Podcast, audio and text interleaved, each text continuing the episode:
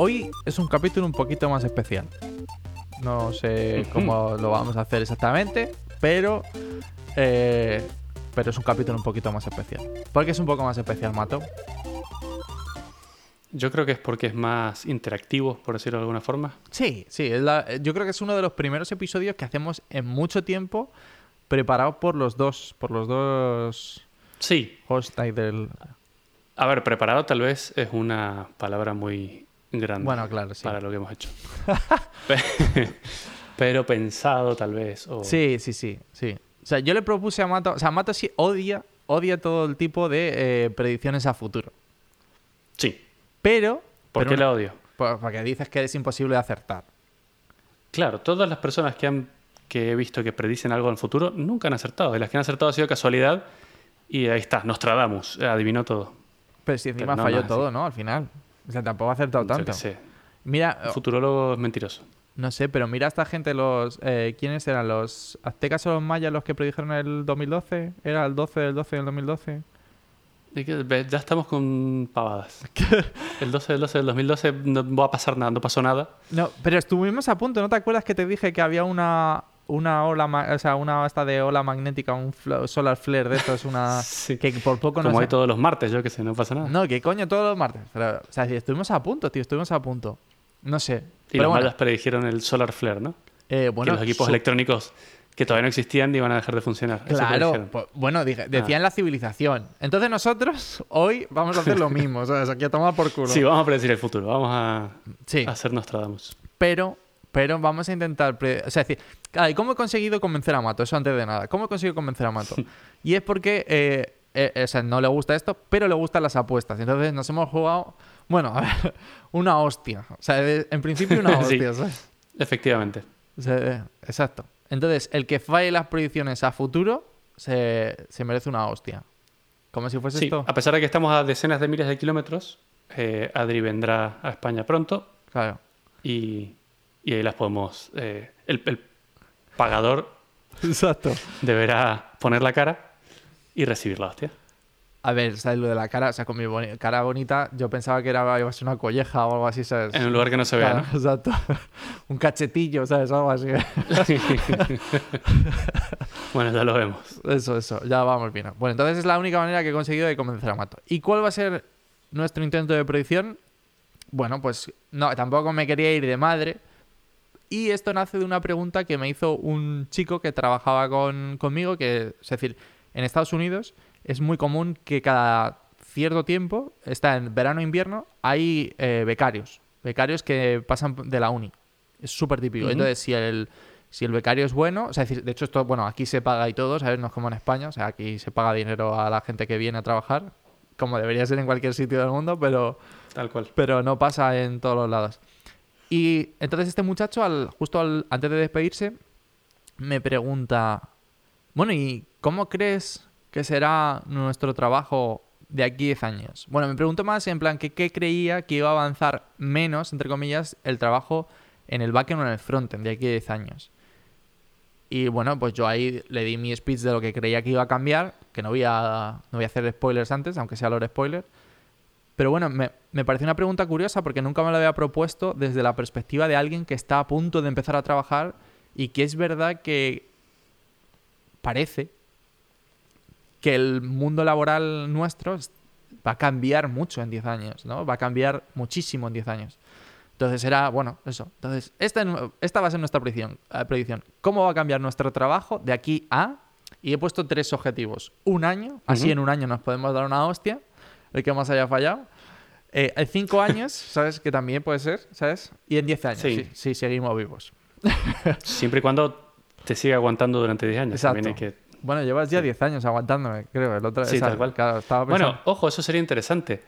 Ver cómo ha cambiado hacia atrás. Hace un año, hace tres y hace Claro, cinco y hace decir, diez. Esa es muy interesante porque yo sí que lo he, lo he puesto en mis, en mis notas. Es que eh, hemos hecho notas conjuntas, pero yo he ocultado los mis comentarios. Tus Entonces, respuestas, claro. Pero bueno, antes de nada, es decir, yo me voy a presentar un poco. Es decir, en mi carrera laboral, yo empecé a trabajar en 2009 en una empresa de dominios y hosting, cuando aquello se necesitaba hosting todos los días, ¿sabes? Sí, tal cual. Empecé con PHP, o sea, haciendo más backend y tal. Eh, luego pasé a una empresa. O sea, he pasado por más empresas, pero voy a resumir mi currículum porque tampoco es plan. Eh, pasé por una empresa que, la que trabajé por primera vez con Matías, que Ujú. hice- hacíamos un lector de PDFs para libros escolares de Santillana. Ahí, Sí, Que bueno, o sea, para el que no lo conozca, quizás es una editorial bastante conocida en España sobre todo. No sé si en Argentina muy sí, en. Argentina también. Sí. Los, los libros de escuela son santillanos. Santillana, ¿no? Aquí había Ujú. unos libros de verano para, para hacer eh, sufrir Libros a de los- verano, eso no. Sí, sí, Pobres sí. niños. Claro, claro, ¿no, ¿no has tenido tú nunca? Por suerte no. Joder, pues te has perdido un mundo. Pero bueno, casi que mejor. Eh, luego pasé por ING, el banco, donde yo eh, ya me dedicaba más al frontend. Era una aplicación híbrida. Me dedicaba a las notificaciones.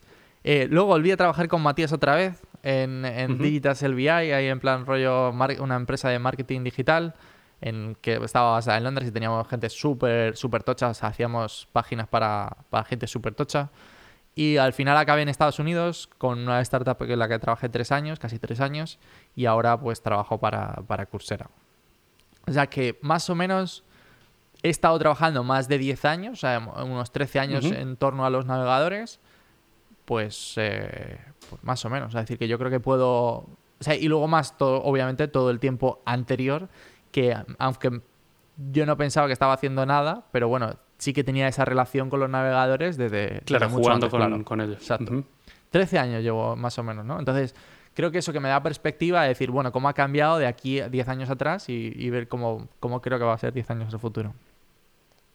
Está bien, es interesante. Eh, lo que pasa es que, claro, todos los cambios que hemos visto en estos tiempos, desde 10 años hasta hoy, eran, yo qué sé, eran cosas que yo ni me imaginaba que iban a cambiar. Son, a veces, algunas son necesidades que no sabes que tienes hasta que las descubres. Es verdad, es verdad. Entonces, yo lo veo muy difícil poder predecir cualquier cosa. Bueno, bueno, bueno. Pero bueno, ¿quieres que empecemos Sí, vamos a empezar, venga, va. desde atrás, no? Empezamos desde atrás. Eh, O sea, no, empecemos- No, no, vamos a la primera, un año. Vamos a un año. Vamos a, A un una- año, a- tu predicción a un año. O sea, es decir, venga, va, si quieres me empie- empiezo yo, ¿vale? Dar. Vale, en un, hace un año, ¿vale? O sea, es decir, voy a, claro, yo te voy a empezar por echar la vista atrás un año. Y yo no, la verdad que no he visto cambio en mi trabajo diario. O sea, llevo dos años trabajando en Coursera y no he visto un cambio radical, ni, ni siquiera te diría algo que haya supuesto un cambio mucho a mejor, ¿no? Pero, pero sí es verdad que desde octubre del año pasado, o sea, solamente los seis últimos meses, ¿no? Seis, una cosa así, empecé a utilizar GitHub Copilot. Y Ajá. Bueno, o sea, decir, veo que sí que es una herramienta, pero bueno, o sea, decir, eh, quizás mete, eh, a- no sé, mucho ruido y tal. Pero bueno. Pero mi predicción para... Explícame qué es Ah, GitHub perdón, sí, claro. GitHub Copilot es una herramienta de, de escritura asistida para código. Es decir, que si yo empiezo a escribir algo, pues es el, es el autocomplete, de- el autocorrector de- del código. O sea, está muy bien, no te Sí. autocorrige, sino que, te, bueno, te, te intenta... Te propone. Te propone, asusto. Te, te da sugerencias para tu código. Entonces, bueno, no está mal, pero falla mucho. Hay veces que no tiene ni idea de qué estás hablando. eh, si es algo muy repetitivo, eso está muy bien. O sea, decir, eso sí que lo hace muy bien. Por ejemplo, Claro. nosotros hemos estado cambiando de código, o sea, de, de un estilo de CSS a otro. O sea, estábamos utilizando eh, una notación de objeto. O sea, decir, de, en plan rollo, bueno, pues pones eh, clave, dos puntos y el valor del CSS y la hemos estado pasando a CSS normal, ¿vale? O sea, decir, eh, algo, un CSS inline. Y eso está muy bien porque eso sí que me lo detecta automáticamente, tío. Entonces no tengo que escribir nada. O sea, decir, la migración la hace él solo, ¿vale? Yo le doy. Claro, como tiene el ejemplo. Tiene el ejemplo, yo em- escribo la primera línea de la transformación y él automáticamente, tío, empieza a escribir líneas y digo, hostia, esto es muy bueno, muy bueno, muy bueno. Entonces, ese aspecto sí está bien, pero quizás me ahorra un trabajo que es muy repetitivo y que quizás se podría hacer incluso con algún tipo de, de automatización, en plan de reemplazos y cosas así. Pero bueno. Sí. Pero yo creo que en un año todo el tema de navegadores no va a ir ligado a eh, este tipo de trabajo, sino que va a ir ligado al, al- a la mejora del performance de los navegadores en general. O sea, creo que eh, lo que vamos a ver, bueno, o sea, para empezar, Internet Explorer muere por fin este julio, mato. Ah, sí, finalmente. fin, bueno, pero está Edge, que es su hijo tonto. No, pero, pero Edge, claro, es que si es que lleva mucho tiempo desconectado del navegador como tal, ¿eh? Muy Ya. mal. Sí, Edge- pero Edge está basado en Chromium, así que al final... Exacto, justo, es Chrome, básicamente. Entonces, eh, va muy, muy, muy, muy fino ahora mismo. De hecho, sigue el mismo, el mismo versión, la misma versionaje de, de Chrome, de Google Chrome, porque funcionan Ajá. literalmente igual. Claro. Entonces, creo que con la muerte de Internet Explorer, vamos a ver todo un, no sé, o sea, relacionado con performance, con, en plan rollo, por ejemplo, hay un nuevo formato de imágenes y vídeos que no sé si lo has visto, pero se llama Web, WebP, o sea, WebP, Sí. que es súper, súper bueno, súper bueno, ¿eh? No te puedo decir, eh, de verdad, es decir, el formato es increíblemente bueno, en plan ligero, eh, ves un vídeo y dices, ¿cómo puede ser que un vídeo de, no sé, eh, do- 20-30 segundos ocupe 200 y 300K y tenga buena calidad? No sé, entonces creo que va a estar todo relacionado con el performance, por lo menos a nivel de frontend, creo que todo va a estar relacionado con las mejoras de los navegadores, eh, que, cada vez necesitamos menos cosas en el navegador, que además Google, es verdad, esto es otra cosa que tenía aquí apuntada, Google va a meter las Core Web Vitals, que es una um, en su ranking, que es como una especie de métricas de tu página web, que él está, o sea, literalmente acumulando estas métricas porque tú navegas con un Chrome. O sea, Chrome está reportando estas métricas a, a Google. Claro. Y entonces automáticamente él sabe eh, las métricas de usuarios reales de, pues, de distintas partes del mundo de tu página web. Y cosas que, como que es como cuánto pesa la página, cuánto demora en cargar, Tiene tres tan principales, accesible. que es, uno, cuánto tarda en presentarse eh, la página, es decir, en, en renderizarse la página. En realidad no es renderizarse, porque puede renderizar una página en blanco, es renderizar lo más grande, lo más gordo que es la pantalla. Imagínate, si yo pongo una imagen en mitad de la pantalla, es cuánto tiempo tarda desde que yo envío la petición hasta que aparece esa imagen en mitad de la pantalla, ¿vale? Eh, está el, el tiempo, el total blocking time, que es una cosa que es como cuánto tiempo permanece bloqueada la página porque estás haciendo algo, porque estás cargando, porque estás eh, ejecutando JavaScript que pues eh, Claro. está bloqueando, ¿no? Entonces es el, en realidad no es total blocking time, es eh, time to eh, first input delay, que es lo que le llaman, es cuánto tarda el usuario en poder utilizar la página básicamente. Y me falta una que no me acuerdo cuál es. Ah, sí, perdón. Y es el eh, Content Layout, Layout Shift, que básicamente es algo así como en plan los saltos que te mete la página. No sé si es lo que más odias o no, pero a mí me parece eh, horrible que cuando está cargando la página, de repente me, me peguen saltos. Y estoy leyendo y de repente me, me aparezcan imágenes. Es lo peor que me ha pasado, sobre todo cuando le vas a dar un botón. Exacto. Justo cuando estás poniendo el dedo en el botón, Sí, sí, sí, sí. justo pega un salto porque carga una publicidad y le das la puta publicidad. Claro. Yo no sé si es a propósito o no, pero me, me dan ganas de tirar el teléfono contra la pared. Eso me parece horrible en el teléfono. Entonces, eso lo van a, lo van a contar. Y es quizás una de- el, el. CLS, que es lo que le llaman, es el Content Layout Shift, este, es una de las cosas que más penaliza, va, más va a penalizar. Ajá. Porque Sí. es verdad que es horrible. Es decir, es jodidamente Sí, sí, horrible. es tremendo. Había una cosa de Twitter que mencionas que era lo mismo, que tú empezabas a escribir algo y entonces te daba las cuentas de la gente, ¿no? O sea, yo qué sé, te estaba buscando a Mato, a, a Mato Godoy, ¿no? No sé cuántos, en, en Twitter. Y entonces de repente me aparece tu cuenta y cuando estaba a punto de clicar tu cuenta, aparecen- Cargaba más. Claro, cargaban arriba, cargaba como, eh, yo qué sé, las, las relacionadas de las noticias, de los Famosos, hashtags y cosas claro. así, como, pero qué pollas me estás contando. Entonces siempre clicaba otras cosas y es como, hijo de. Eh, Pues me alegra que lo estén arreglando entonces. Sí, entonces eso, yo creo que esto más alguien que esté puesto un poquito en frontend, por ejemplo, eh, React eh, está sacando cosas, este año acaba de sacar cosas ya para, para performance, automáticamente él está haciendo, utilizando, no, le han llamado commits o algo así, pero es como que está dando, tro- o sea, está comiteando trocitos del DOM de manera súper rápida y entonces, eh, no sé, creo que en general todos estos cambios relacionados con el performance, más que han- acaban de meter Python en el navegador, no sé, o sea, creo que si te fijas son todo como basados en la velocidad, porque creo que hemos llegado a un punto que es como, qué absurdo eh, Claro. la- lo, lo gordas que son algunas de las aplicaciones. Que a esta altura sea lento todo, ya, con los equipos que tenemos y las tecnologías. Exacto. Es loco. Muy bien. Bueno, yo para un año, empezando mirando para atrás, también mi experiencia es parecida a la tuya. No, no he notado ningún cambio radical en las tecnologías. Ya. Mm, muchas versiones nuevas de cosas que van sacando y van mejorando de a poco, pero por lo menos no he notado nada grande. Lo que sí es que yo hace un... Creo que ya llevo tres semanas, me he cambiado de trabajo. Entonces, yo antes programaba en Python y, y estaba muy acostumbrado, llevo los últimos cinco o seis años trabajando en Python y en mi trabajo nuevo trabajo con Java. Y no solo con Java, sino que cambia la forma de programar. Eh, entonces, eh, ahora se, en, en esta empresa se programa con programación funcional, Claro. que se llama. Y te voy a contar un poquito la diferencia. Hay dos formas de programar, deben haber más, pero dos importantes, que una se llama imperativa y otra se llama declarativa. En la imperativa tú le dices, escribes en el código lo que quieres que haga el ordenador. Entonces, haz esto, esto y esto para yo poder obtener esto, este resultado, ¿no?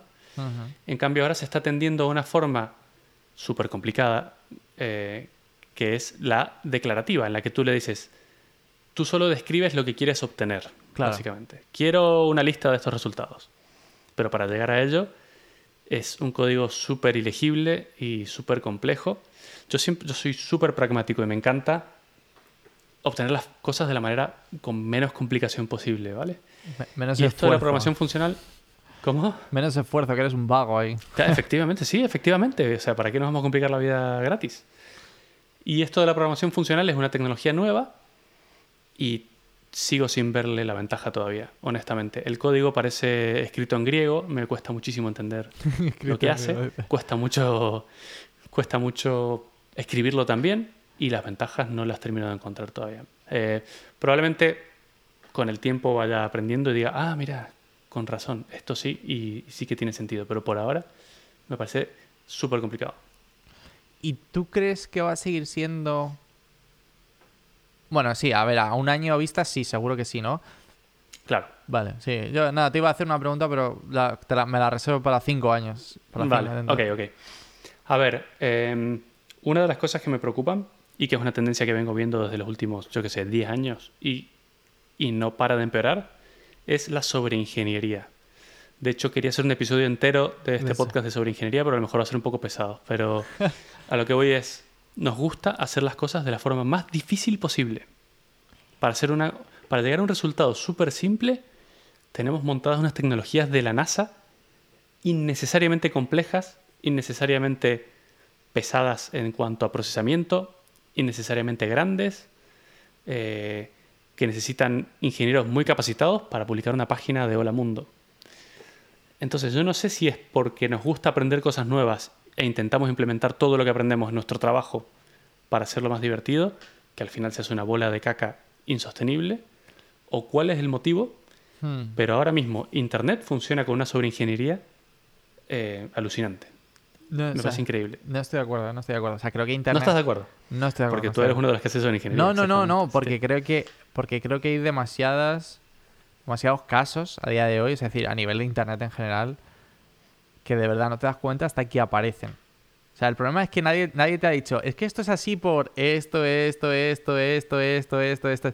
Y de repente dices, claro, tengo un servidor web que lo único que tiene que hacer es enviarte un fichero a casa y he montado la de Dios es padre en plan rollo, no, he montado un CDN para no sé cuánto. De... Entonces, Sí, claro, con integración continua y Claro. no sé qué historias, para que una vez que va a cambiar en toda la vida, yo qué sé, no sé, es, eh, nos gusta complicarnos. Y es un poquito preocupante porque es una tendencia que sigue creciendo. O sea, no es que en algún momento nos damos cuenta, oh, la estamos cagando y nos estamos complicando, si esto se podría hacer súper fácil. Eh, no, al revés, nos estamos haciendo cada vez más difícil, con cada vez más tecnologías apiladas una arriba de la otra, haciendo una, un Jenga ahí que cuando se caiga uno de los bloques a ver lo que pasa. Pero yo creo que en general todas las profesiones tienen este tipo de cosas. O sea, es si te paras a pensarlo, te basas en herramientas que hay veces que no tienes ni idea de cómo funcionan. Por ejemplo, o sea, es decir, y esto lo he dicho muchas veces, lo de no tienes, por, o sea, decir, no tienes por qué entender cómo funciona un motor a combustión para, para utilizar un coche. Y en cambio lo haces. Y te imaginas, y si tú crees que está... el- el- ese- ¿No crees que haya sobreingeniería de verdad para en un motor de combustión? Claro que la hay. Claro que la hay. O sea, decir, hay sobreingeniería, ¿no? No te hace falta tan esto, Mm. ¿sabes? No lo creo, no. El motor, eh, justo en eso no. Ah, claro, Justo o sea, en eso está en lo más simplificado posible. Me encanta, me encanta porque eh, en esto que tienes, que justamente tendrás, para mi gusto, tienes un conocimiento bastante exhausto de un motor de combustión, ¿crees que no? Ese es el tema. O sea, yo creo que.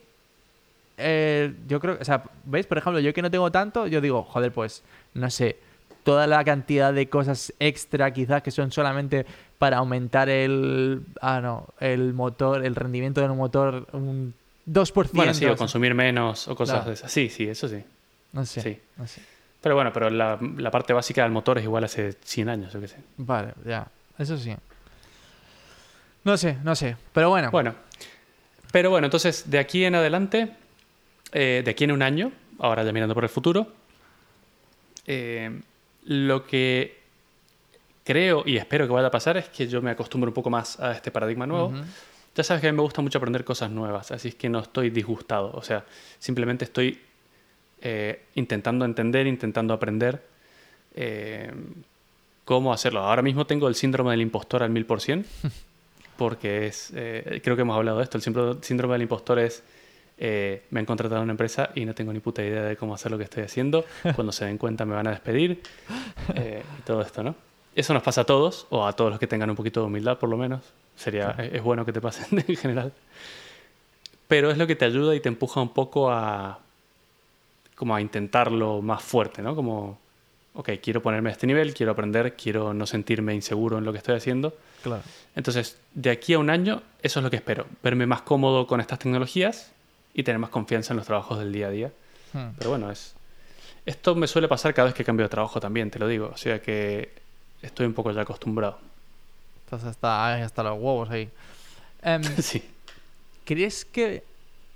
O sea, que de aquí a un año. No, o sea, es una pregunta que me acaba de surgir. ¿Crees que él cambiará el remoto? ¿El modelo de remoto? En cuanto a, a cómo trabajar desde casa, dices. Sí. Sí. De aquí a un año, probablemente cambie un poco. Eh, ya lo hemos hablado, pero las empresas. Hay muchas empresas que están obligando a sus empleados a volver a la oficina.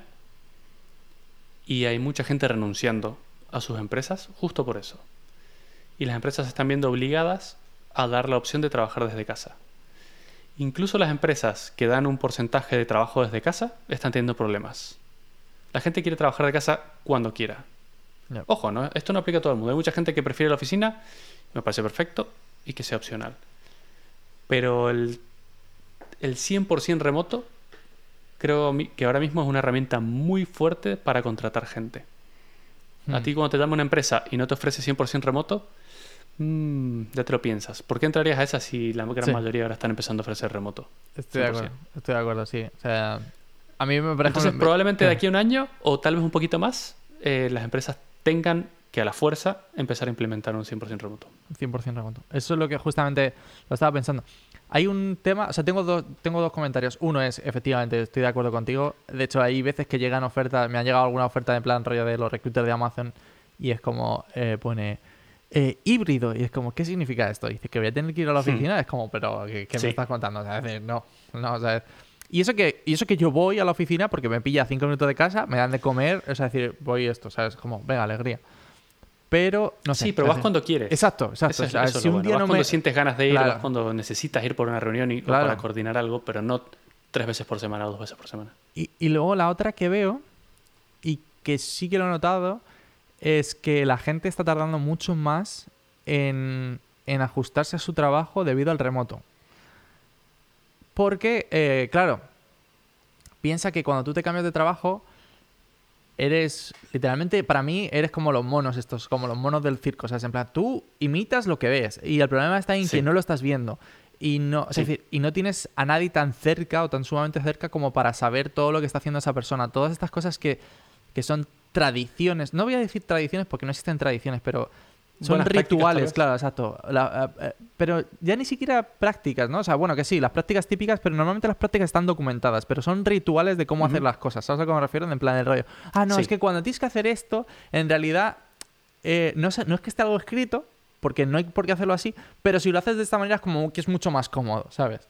Ese tipo de cosas Sí. son las que no se comparten tan- de manera tan fácil porque son trucos que tiene la gente, que cada uno Tal tiene cual. su truquillo y no y es muy difícil y entonces el problema está en que hasta que consigues llegar a ese punto, eh, en vez de reutilizar el, el conocimiento de alguien, ¿sabes? Es como que pasas por todo el proceso eh, doloroso Claro. de aprendizaje, claro. De, Innecesario. de- claro, exacto. Claro. Y- Sí, esto que dices, la verdad es que tiene mucho sentido y además me toca de cerca con este nuevo cambio de trabajo Ah. porque yo he cambiado de trabajo muchas veces en mi vida, pero esta es la primera en la que es 100% remoto. Entonces, nunca había empezado en un trabajo nuevo de manera virtual desde mi casa. y esto que dices se nota muchísimo, porque Sí. claro, estando en la oficina tienes a alguien a quien molestar, te levantas, Claro. le preguntas cosas, se te acerca, eh, escribes código juntos Sí. eh, por un rato, vas aprendiendo, vas entendiendo. En cambio, aquí tengo que escribirle por chat a alguien Mm, que a veces lo leen, a veces no, a veces están ocupados, a veces te da palo molestar. Exacto. Eh, es, es- ¿Y a ti te pasó cuando empezaste allí en Estados Unidos en Coursera? ¿no? Empezaste 100% remoto porque 100% remoto. fue en plena pandemia. De hecho, me llegó todo a casa, eso es- ¿sabes? Es como... Ya, tal cual. Entonces, no sé, creo que es una experiencia muy distinta a la de empezar un trabajo 100% remoto y no para bien, ¿eh? Increíblemente. Bastante peor. Exacto, es lo que, justamente lo que, por eso te decía, por eso te decía que, que el remoto, de hecho, no sé, en ese aspecto me parece un arma de doble filo y, y es muy jodido, muy jodido, ¿eh? O sea, es decir, creo que, de hecho yo se lo preguntaba a, a mi manager, porque él como que tiene mucha visibilidad a nivel de general, y decía que de normal, un ingeniero, en plan, empieza a ser como totalmente, no sé cómo decir, ¿sabes? Autónomo o Sí, productivo. au- no, claro, productivo, no, pero como, o sea, productivo eres desde el principio, si eres una persona medio, medianamente senior, no eres productivo. El problema es que no eres súper productivo o llegas a tu culmen de productividad hasta cierto tiempo, ¿no? Y decía que antes Sí. estaba en torno a los seis meses, ¿vale? Y ahora se, se acerca más al año, tío. Porque es que hay, Ja, hay todavía cosas, claro, hay, hay todavía ciertas cosas que no sabes. Es decir, que tú entras dentro de tu dominio y bueno, sí, sabes hacer ciertas cosas, pero claro, es que tú antes cuando estabas viendo, cuando ya te sentías medianamente cómodo como ingeniero, pues te, te ampliabas tus horizontes un poquito y empezabas a hablar con gente que, que no estaba, es decir, tan relacionada en ti. Y empiezas a aprender este tipo de cosas. Y yo creo que ef- efectivamente ahora toma mucho más tiempo. Mucho Sí, más tiempo. Y ojo que con esto no he hecho ninguna culpa a ninguna empresa, eh, porque en realidad es que no tengo una solución. Claro, En mi empresa anterior, lo que hacíamos, que también lo hacen en la nueva, que es como una, una solución aceptable dentro de lo que se puede hacer, es asignar a un compañero, un buddy, claro. Mm. que es quien te va a resolver las preguntas, a quien tienes que estar molestando todo el tiempo y al que puedes preguntar las cosas. Eh, y bueno, me parece una buena solución. Lo que pasa es que, claro, no es equivalente a estar en una oficina. Exacto. ¿Y cuál? Y, y no tengo una solución buena para dar realmente, porque la solución sería, yo qué sé, cuando empiezas los tres primeros meses tienes que ir a la oficina sí o sí. Vale, me- no me parecería mal, pero en la oficina no va a haber nadie, porque Claro. la otra gente lo está trabajando en casa, entonces no tienes a quién preguntarle. Es esa es Eh, la- y no puedes es hacer ir a una persona solo para que te enseñe. Entonces, no tengo solución a esto. Y sí, efectivamente, a lo mejor nos tocará o encontrar mejores formas de transmitir la información o de documentarla para la gente que está entrando. O, eh, no lo sé. O que la gente que entra tiene que pasar por el- la prueba de fuego, esto que decías tú, que es aprender todo de nuevo a, a los paros, a la fuerza. Claro. El problema es que es muy absurdo eso, pero bueno. O sea, no sé, me, me gusta mucho ese punto y yo creo que de aquí a un año no le veo mejora de ningún estilo, de ningún estilo, de verdad. O sea, es decir, me parece muy complicado, pero sí. No le veo Bueno, nos tipo. estamos acostumbrando, estamos aprendiendo cómo funciona todo esto. Nunca lo habíamos hecho en el mundo. El mundo nunca había hecho esto antes. Yo Entonces- llevo dos años así y todavía veo gente. O sea, de verdad que comparo mi, mi onboarding con el nuevo onboarding, ¿vale? O sea, es decir, ni siquiera te hablo de esto, o sea, te hablo de mi entrevista. Mi empresa tenía entrevistas on-site, que era lo que he conocido. De hecho, todavía se sigue llamando on-site y es como, pero si no se se hace remoto. no pero- verdad, claro. pero mm, sí, se llama on-site y, y yo las tuve por primera vez online. No estaban para nada preparados. O sea, la primera, también era la primera semana que lo hacían online. Y ahora veo las entrevistas y digo, están muchísimo mejor preparadas. O sea, antes, por ejemplo, la entrevista eh, la típica de un sistema de diseño, que esto te dijo, pues tienes que diseñarme un proyecto que tiene que hacer X, ¿sabes? Eso es muy Ujú. típico de este tipo de entrevista, lo mencionamos en, en los episodios pasados. Y entonces, eh, por ejemplo, no tenían nada, claro. Antes se te, te daban una pizarra, te, te explicaban este tipo de cosas, tenías una persona enfrente que te hacía algún dibujito si hacía falta. Eh, ahora, por ejemplo, pues tenemos un documento que explica, por ejemplo, los requisitos, ah, diagramas, o sea, este tipo de cosas que te ayudan a comprender qué es lo que tienes que diseñar que, o sea, que obviamente no te ayudan, o sea, no te dan ningún tipo de solución, pero te ayudan a- en el proceso. Entonces, me parece muy, muy útil, muy útil ese tipo de cosas. Sí. Sí, van saliendo también herramientas que te hacen la vida más fácil Claro. para las entrevistas y para, para compartir información, para hablar, para editar un documento los dos juntos a la vez, para Claro, cosas de ese estilo. justo. Entonces, Bueno. bueno. de aquí a un año, eso, cambio mínimo, veo yo. Venga, pues ahora te dejo saltarte tú a ti directamente a los cinco años. ¿Qué crees ¿Sigo que va cinco años? Sí, ¿qué crees que va a cambiar de aquí a cinco años? Bueno, espérate. Ah, Empecemos para el pasado, Venga, va. ¿no? En el pasado eh, hay un cambio radical que yo he visto eh, en los últimos cinco años en cuanto a las tecnologías de ordenadores, de web, de aplicaciones. Y a ver si se te ocurre cuál es. Pero radical, radical. El- para mí es lo de el- el- lo que llaman serverless o, o que básicamente ya no me encargo yo de los servidores o ese tipo de cosas, ¿no? No sé si ese es el mismo que estás Sí, pensando. es- tú. esa es una de ellas. Y la otra es los containers. Ah, bueno, sí, Docker, claro, sí. Sí, sí. Docker. Mm. básicamente, imágenes. Eh, hay mucha gente que escucha el podcast que no le interesa nada de esto, así que no voy a entrar mucho en eso, pero eh, básicamente se trata de hacer cosas en mini máquinas virtuales que se mantienen, o sea, que las mantienes como microservicios que se llaman, en vez de tener un servicio monolítico gigante que si se rompe una cosa se cae todo. Básicamente es dividir el problema en muchos problemas pequeños, en mini máquinas virtuales que tienen mucha seguridad y, y son descartables y se la puedes pasar a cualquier persona. Antes teníamos el típico problema cuando teníamos el servicio monolítico de en mi local no me funciona Es verdad, o me funciona a mí y no le funciona a nadie más. sí, es verdad. Entonces era un problema porque tenías todo un proyecto gigante montado en tu ordenador local, cuando lo subías a producción ya no funcionaba. Ahora, al estar divididos los problemas en más pequeños y además encapsulados en lo que se llaman containers, eh, esto no pasa. Si funciona, funciona para todo el mundo, si no, no funciona. Y también funciona en producción. Entonces, ha sido un salto espectacular. ¿Añade un montón de seguridad ingeniería? Sí, un montón. Vaya, ¿eh? Vaya. Un montón. Pero en este caso creo que aporta mucha, mucha velocidad de desarrollo, mucha seguridad en cuanto a seguridad informática también, porque cada microservicio tiene su seguridad y si te metes en ese ya no puedes acceder al resto. Eh, es- esa creo que ha sido la evolución más grande desde mi punto de vista en los últimos cinco años. Ojo, esto es más viejo que cinco años, pero en los últimos cinco años ha salido este boom Claro. del tema. Eh, Puede ser, ¿eh? O sea, estoy, estoy prácticamente de acuerdo. Creo que las imágenes de servicios, bueno, en general todo, ¿sabes? ¿No? O sea, es decir, yo creo que no tengo dudas, no tengo pruebas ni tampoco dudas de que Amazon Web Services funciona con, eh, con Kubernetes a día de hoy por detrás. Sí. O sea, dándote Kubernetes hacia adelante, ¿sabes? Hacia, hacia el usuario, te, te exporto. Kubernetes para utilizar dentro de un Kubernetes, ¿sabes? O sea, el, el Inception Sí, máximo, yo creo. Eh, estoy casi seguro que funcionará así. Obviamente no, no, no lo puedo saber, pero, pero estoy casi seguro que, que funcionará así. Yo también tengo otra cosa de, del pasado. Que, pero tam- Bueno, no te, la- voy a decir cuando pensemos en el, en el futuro. O sea, es decir, yo creo que de aquí a cinco años. eh, no sé, sí que va a cambiar un poco más eh, el hecho de, de programar en sí Ajá. de programar Vale, así. O sea, yo vale, creo vale. que. Bueno, te voy a empezar, es que narices.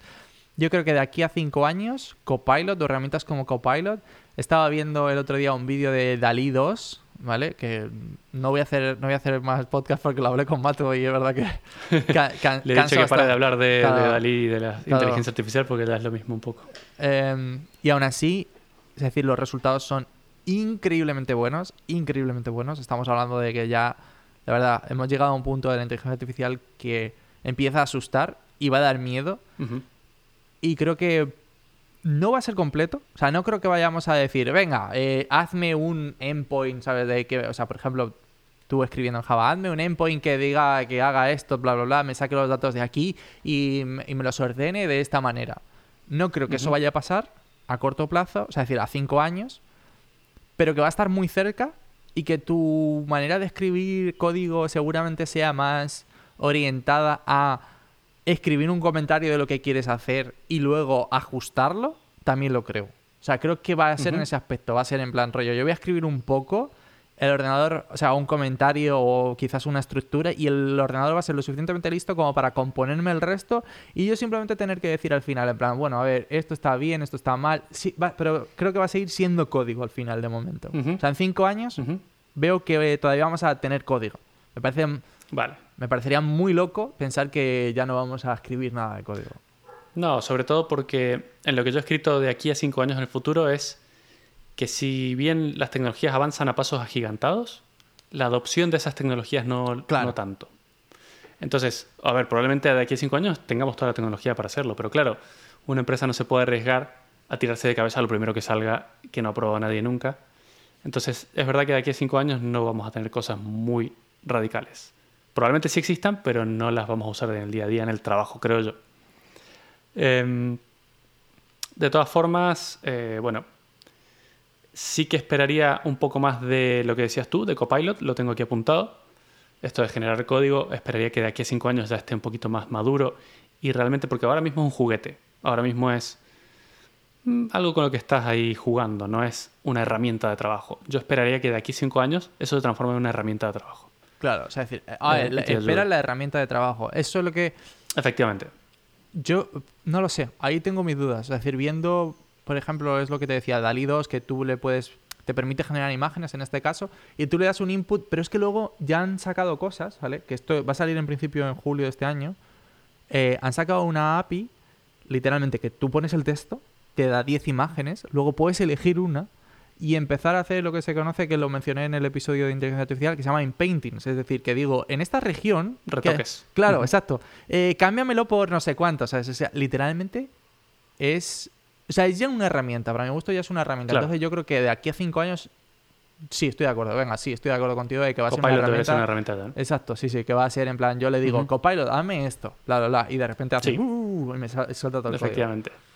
Y otra cosa que tengo apuntada y que creo es que vamos a seguir con la tendencia de, de los containers, de hacer todo en Claro. microservicios. ¿Por qué? Porque es mucho más fácil de mantener. Puedes hacer que un equipo se dedique solo a esto y para que funcione muy bien y no tenga que, que tener conocimiento innecesario sobre otras cosas que no le interesan, Claro. mientras él pueda hacer funcionar su, su cosa muy desacoplada del resto, eh, sería ideal. Pero además, eh, una cosa importante es uno de los episodios que hice hace un tiempo, que es que cada vez se están moviendo más las cosas a servidor. Y con cosas me refiero también a nuestras herramientas. Entonces, no me acuerdo ahora exactamente que 120 y algo era el episodio en el que hablé de trabajo remoto, eh, pero creo que no vamos a tener tantas cosas instaladas en nuestros ordenadores. Nuestros ordenadores no necesitarán ser tan potentes y podremos trabajar directamente sobre el servidor desde cualquier parte del mundo con cualquier dispositivo que tenga internet, básicamente. Es De aquí a muy cinco años lo veo más posible. Un Muy poquito justo de tiempo, pero lo veo más posible. Estoy, pues, se me había olvidado, mira, ese me parece una... Estoy contigo, ¿eh? O sea, es decir, en este caso, creo que la, la visión a cinco años eh, se parece mucho a la de, la de los dos y estoy casi seguro de que... A ver, hay servicios, por ejemplo, de videojuegos en la nube y tal, que cada día están subiendo más y más, pero es verdad que todavía es como, ah, estamos ahí, ¿sabes? Y es verdad que quizás para el tiempo real, que es lo que necesita un videojuego, al final tú no quieres jugar a un videojuego con un delay como si fuese esto el, ¿sabes? No, el hundir la flota, que envío el este y Claro. luego ya me dices tú si, si ha pasado o no. Em, pero quizás, claro, que nosotros no necesitamos tantísima velocidad para programar o, o sea, es decir, que te da, te da igual un cuarto de segundo que medio segundo, ¿sabes? Al final no, Claro. no va a cambiar nada.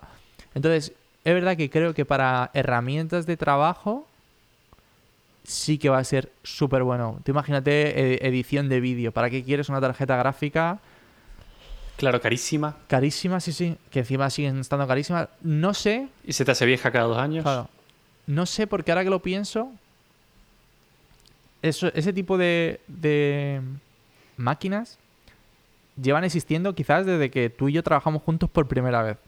No sé si te acuerdas que ya hablaban los, los editores 3D, ¿no? que teníamos eh, un equipo de editores, 3, editores Sí. 3D, eh, diseñadores 3D Ujú. en la empresa, que hablaban de que utilizaban ese tipo de, Para de renderizar, nubes sí. eh, para renderizar ya hace, pues no- ni me acuerdo, 2013, ¿no? 2014. O sea, es que estamos una hablando de, que- de hace casi 10 años, ¿eh? Entonces, no tengo claro si de aquí a 5 años va a estar todo el mundo utilizando la nube. Bueno, pero nosotros programadores, nuestro IDE seguramente estará en la nube en breve. Bueno, de hecho, no sé si has visto eh, lo de VS Code. O sea, es decir, puedes abrir, sí. puedes, puedes abrir cualquier repositorio de GitHub con VS Code automáticamente en el navegador. O sea, es decir, es como le das ahí, Sí. pim, y te lo abre, ¿eh? Eso está súper bien. Y aparte, pues en el eso, teléfono si quieres. Claro, es que me parece sensacional. Sí, Entonces, ahí claro, en yo ese creo que va a ir aspecto sí. un poquito para allá. Y yo creo que GitHub va a ser el que, el que va a dar de la mano ese servicio, ¿eh? De en plan del rollo. Te doy Mm, la nube puede para ser, que sí. corras tu editor y sobre todo los servicios que sueles correr a eh, esto. Porque, por ejemplo, si hablas de la web, nosotros lo que hacemos es correr un servidor local que ejecuta nuestro código y que luego pues te lo suelta por una URL que de manera local podemos nosotros ver y hacer cambios. Entonces yo creo que ese tipo de cambios, eso, estás automáticamente comiteando en, una- en un branch y de repente eh, el branch ejecuta y te saca la máquina esta y no sé, puede ser, puede ser. Yo creo que Mm. en ese aspecto algo así, algo parecido. Puede Muy ser, bien. puede ser. Y pasando los 10 años, hace 10 años que había, que no había. O sea, que, que ha cambiado radicalmente. Estaba pensando justo en eso y por ejemplo en el frontend no había frameworks apenas, tío. O sea, hace 10 años Ujú. cuando yo empecé a currar estaba en una empresa muy chiquitita. Eh, claro, se utilizaba jQuery para todo, tío. Para todo. O sea, que es que, o sea, digo, ¿cómo puede ser? ¿Cómo puede ser que hiciéramos buenas páginas- épocas, era todo más simple. No, tío, era un desastre, era un desastre. Tenía el código ahí tirado por todos lados. Eh, la empresa que lo yo estaba en aquel momento, en, en 2012. De hecho, era la primera vez que visitaba yo Estados Unidos, en julio de Ujú. 2012. Y, y, tío, era una locura, de verdad, era una locura. Era un código espagueti con jQuery por todos lados, PHP para arriba y para abajo. Eh, y de repente, cuando dejé esa empresa, fue la primera vez que escuché de Backbone. En la misma, el mismo año era la primera vez que ponían en, de manifiesto lo de Angular. Angu- Angular, tío. O sea, es decir, Sí. por primera vez hace... O sea, a ver, que creo que Angular pone que es de 2010, pero bueno, que en 2012 fue cuando ya lo eh, salió la Google I.O. y cosas de estas que ya en plan rollo, oye, mira qué framework hemos sacado más chulo que, que empieza a funcionar. Y eso, Backbone, Marionette, que era lo que nosotros utilizábamos, no sé si Lo te usamos, claro, sí. para, para el- la, apl- la aplicación esta híbrida de lector de PDFs. Entonces, estamos hablando de eso de hace 10 años y era súper nuevo. Y era esto, ¿sabes? Y ahora llevamos 10 años dentro de esto de los frameworks de JavaScript, por ejemplo, y creo que eso, comparado con otras tecnologías, el navegador no tenía frameworks y ahora tenemos frameworks. Entonces, de aquí a futuro, literalmente me voy a tirar un triple, ¿eh? O sea, obvio, pues son 10 A ver. años. Claro, Liter- mucho. Es decir, creo que el tema de los frameworks no va a estar. O sea, decir, no, o sea, va a estar, pero que no nos va a importar. Y vamos a hacer literalmente eh, ingeniería a través de, de inputs, de en plan del río. Hazme una interfaz con dos inputs y un botón que diga login. Eh, ya está. Y entonces, eh, yo qué sé, le tiras eso al ordenador y, y el ordenador te, te muestra algo y dices, ah, mierda, eh, quiero que el segundo input esté debajo del primero, pum. Literalmente creo, creo que la programación va a estar orientada a eso y va a haber gente lista, o sea, que los ingenieros van a ir más por el cómo tengo que Saber cambiar cómo mi pedir las cosas. Exacto, justo, eso es, eso es. O sea, no es, es como aprender otro idioma. Es como cuando, o sea, es decir, eh, el, de hecho, el ejemplo que le daba a este muchacho el otro día era, en plan, tú sabes buscar en Google y tu abuela sabe buscar en Google, porque de hecho, ¿no te acuerdas la señora esta que decía, eh, que salió en lo de Google I.O. que decía, no sé, no sé cuántos, por favor? Y siempre le pedía a Google las cosas por favor, porque era- Claro. esa era su manera de escribir. Entonces es como, tú tienes ese tipo de cosas que eh, cualquiera, eh, sin ningún tipo de conocimiento, consigue hacer, pero creo que una persona que sepa buscar en Google con el más, con el menos, quitando parámetros, es decir, con las comillas, no sé cuántos, tal, eh, si quieres buscar un sitio, si quieres buscar eh, en una página en concreto, si quieres buscar una palabra, no sé si lo has visto, o sea, si tú pones, eh, por ejemplo, define dos puntos y el nombre de la palabra, te saca el significado. Todo ese tipo de El cosas claro. Claro, ese tipo de cosas son las que creo que el ingeniero va a saber hacer. El ingeniero programador en este caso. Pero que creo que igual, o sea, es decir, eh, eh, este tipo de ayudas, o sea, es decir, no van a ir solamente a, a ingenieros eh, de programación. Creo que la programación va a ser más fácil en ese aspecto, pero creo que va a ir un poco destinado a todo, en plan rollo, yo quiero una viga, pues es como, bueno, pues dame una viga que soporte esa estructura y no sé qué cuánto, ¡pum! Ya la tienes, va, ¿sabes? Sí, Estoy de acuerdo, pero también alguien tiene que programar ese sistema al que tú le estás pidiendo las cosas. O sea que la programación de bajo nivel va a existir siempre. Te estás confundiendo. O sea, es decir, eso va a ser todo eh, inteligencia artificial. O sea, no tengo, Bueno, no tengo, no sí, dudas, claro, no tengo dudas, ¿eh? No Vale, tengo dudas. Es decir, es como. mm, Te juro, es decir, es que. te- o sea, voy a dejar. No, no tiene nada que ver, pero voy a dejar las dos putas horas del vídeo de 12SV pidiendo cosas a, a Dalí. Porque son cosas súper locas. En plan, rollo. Pide un. O sea, el primero que ya me parece súper loco es un pangolín programando in- eh, redes neuronales, ¿vale? Es decir, es que ese concepto que a ninguna persona se le hubiese ocurrido, ¿sabes? Es decir, Claro. te- la, la- la inteligencia artificial te lo saca. Entonces, ¿para qué voy a necesitar código que de bajo nivel, o sea, de bajo nivel me refiero, o sea, es decir, porque de hecho el C++, por ejemplo, es considerado de alto nivel, ¿no? O sea, es decir, es, Sí, sí. claro, entonces lo que yo me refiero es, ¿para qué necesito código de alto nivel que lea una persona? Ya no tiene sentido. No tiene sentido. No tiene sentido. Es decir, Bueno, de hecho, la- claro, la persona yo creo que se va a dedicar a poner inputs que el ordenador va a transformar directamente prácticamente a código binario. O sea, bueno, no te voy a decir código binario porque obviamente, por ejemplo, el navegador no va a funcionar con código binario. Va a seguir ejecutando JavaScript por mucho tiempo porque las cosas no cambian de la- del día a la, la noche al día. Pero eh, vamos a tener esta serie de inputs y tú lo único que te vas a hacer es ver que funciona como debería. Ver que funciona como debería y saber cómo ajustarlo, que ese va a ser el Corregir y de... ajustar. claro. Muy bien. Bueno, me parece bien, estoy bastante de acuerdo. Yo, la verdad es que en- de 10 años aquí he notado algo que va muy en línea con lo que estás contando porque es parecido a, la experiencia es parecida a la tuya. Hace 10 años yo programaba también con PHP, por ejemplo, Claro. pero es- era otro PHP, era un PHP más antiguo y también a más bajo nivel. Tú programabas casi todo, Sí, incluso a veces sin framework también, a pelo. efectivamente. Pero además, además hay una cosa muy importante y es que antes habían cosas como, por ejemplo, las llamadas a la base de datos. Cuando tú querías obtener datos de una base de datos, escribías SQL directamente a pelo en tu código. SQL es el lenguaje que se usa para, eh, para pedir cosas a una base de datos, ¿vale? Es un lenguaje de peticiones. ¿Qué pasa? Que hoy en día eso ha cambiado muchísimo porque generalmente cuando lo escribes tú, lo escribes de una forma poco eficiente que te va a devolver los datos de- de manera muy lenta pero además de forma poco segura, que dejas agujeros de seguridad por todas partes. Entonces, ahora han salido unas, eh, unas tecnologías y unas librerías que te permiten tú pedirle a esa librería que te dé los datos. Y la librería lo va a hacer de manera segura y lo va a hacer de manera eficiente. Y eso es uno de los cambios más grandes que he visto de 10 años aquí. No esa librería, sino empezar concepto, a trabajar a un nivel un poco más alto. ¿Vale? Trabajas ya con herramientas que saben cómo hacer las cosas de bajo nivel. Las cosas difíciles las hace la herramienta y tú hablas con esa herramienta. Y está bastante en línea con lo que dices. Si seguimos en este camino, las cosas van a ser cada vez de más alto nivel. Hasta Claro. que no sepamos cómo mierda funcionan los ordenadores y lo sepa solo la inteligencia artificial.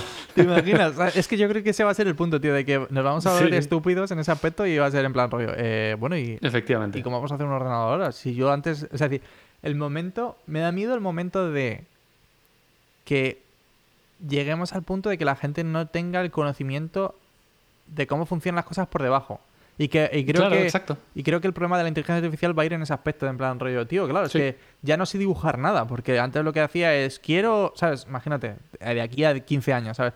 Eh, ah, no, quiero un astronauta subido a un caballo, que es otra de las imágenes buenísimas que aparece eh, de Dalí. Y es como, claro, es que yo ya no sé lo que quiero, o sea, es decir, es que yo eh, pongo cosas absurdas que me parecen muy bien para venderlo, ¿sabes? Porque al final lo que quiero es como artista es venderlo o poner un newsletter o lo que sea, ¿sabes?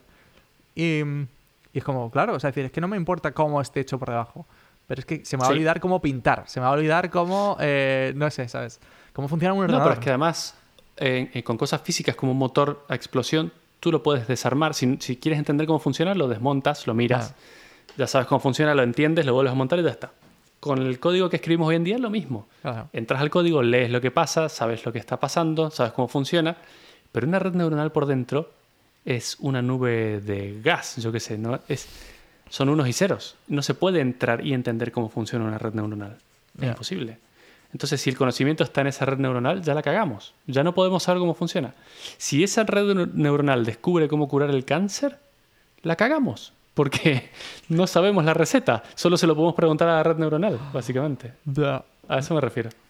Pero bueno, y de aquí a futuro, a 10 años, básicamente me parece no solo ridículo, sino imposible predecir lo que va a pasar, porque es mucho tiempo. Sí. Eh, especialmente hablando de tecnología. 10 eh, años son- es como lo de los perros, son multiplicado por 7, son 70 años. Sí, es verdad que hay otras cosas que eh, o sea, dices, la construcción, joder, al final poner la dirección Sí, claro. en otro no ha cambiado. O sea, a ver, ha cambiado, ha Sí, ha cambiado, muchísimo. pero- ha- o sea, es decir, eh, hay muchísimas mejores herramientas, pero que sigue poniendo. o Pero sea, la parte sigue- fundamental es la claro, misma. seguimos poniendo un puto ladrillo encima de otro al final. O sea, Claro. que no, no ha cambiado. Pero bueno, lo que sí puedo decirte es que de aquí a 10 años voy a tener 46 años. Joder, mato. es que eres Eso te aseguro que no lo habías pensado. Sí, eso te Lo cual significa que mi mente ya no estará tan afilada para tareas de programación muy complejas. Pero lo ha, Ojo. lo ha estado en algún momento. Nunca. Pero digo, solo puede ir a peor. Claro, vale. Pero, y con esto no me refiero a que no haya buenos programadores de 46 años, que evidentemente los hay. Eh, sino que voy más a lo de que la facilidad de aprender y la voluntad de meterte en fregados y en problemas nuevos, yo creo que no va mejorando con el tiempo. Te vas quitando de Sí. cosas complicadas. Eh, lo que sí, por otro lado, ya empiezas a tener mucha más experiencia en otras cosas. Entonces, quizás de aquí a 10 años desvío un poco mi carrera a tareas de más alto nivel o Ah, o más de arqu- arquitectura de sistemas, infraestructuras y ese tipo de cosas. No sé si programar. Sí, sí, bueno. mí- ojo que me encanta, pero cuando ya. no Ya, ya, sé, cuando no te da. Es que yo- el, pro- problema de lo que. de Justamente lo que estás describiendo es que es un puesto que ya no hace falta, tío. O sea, li- literalmente creo que de aquí a 10 años, exactamente igual que veo que va a ser muy fácil pedirle a una máquina. Eh, plan, hazme esto, ¿vale? Y que me haga una interfaz de usuario que funcione y que envíe, yo que sé, envía esta información del login a no sé dónde, tal.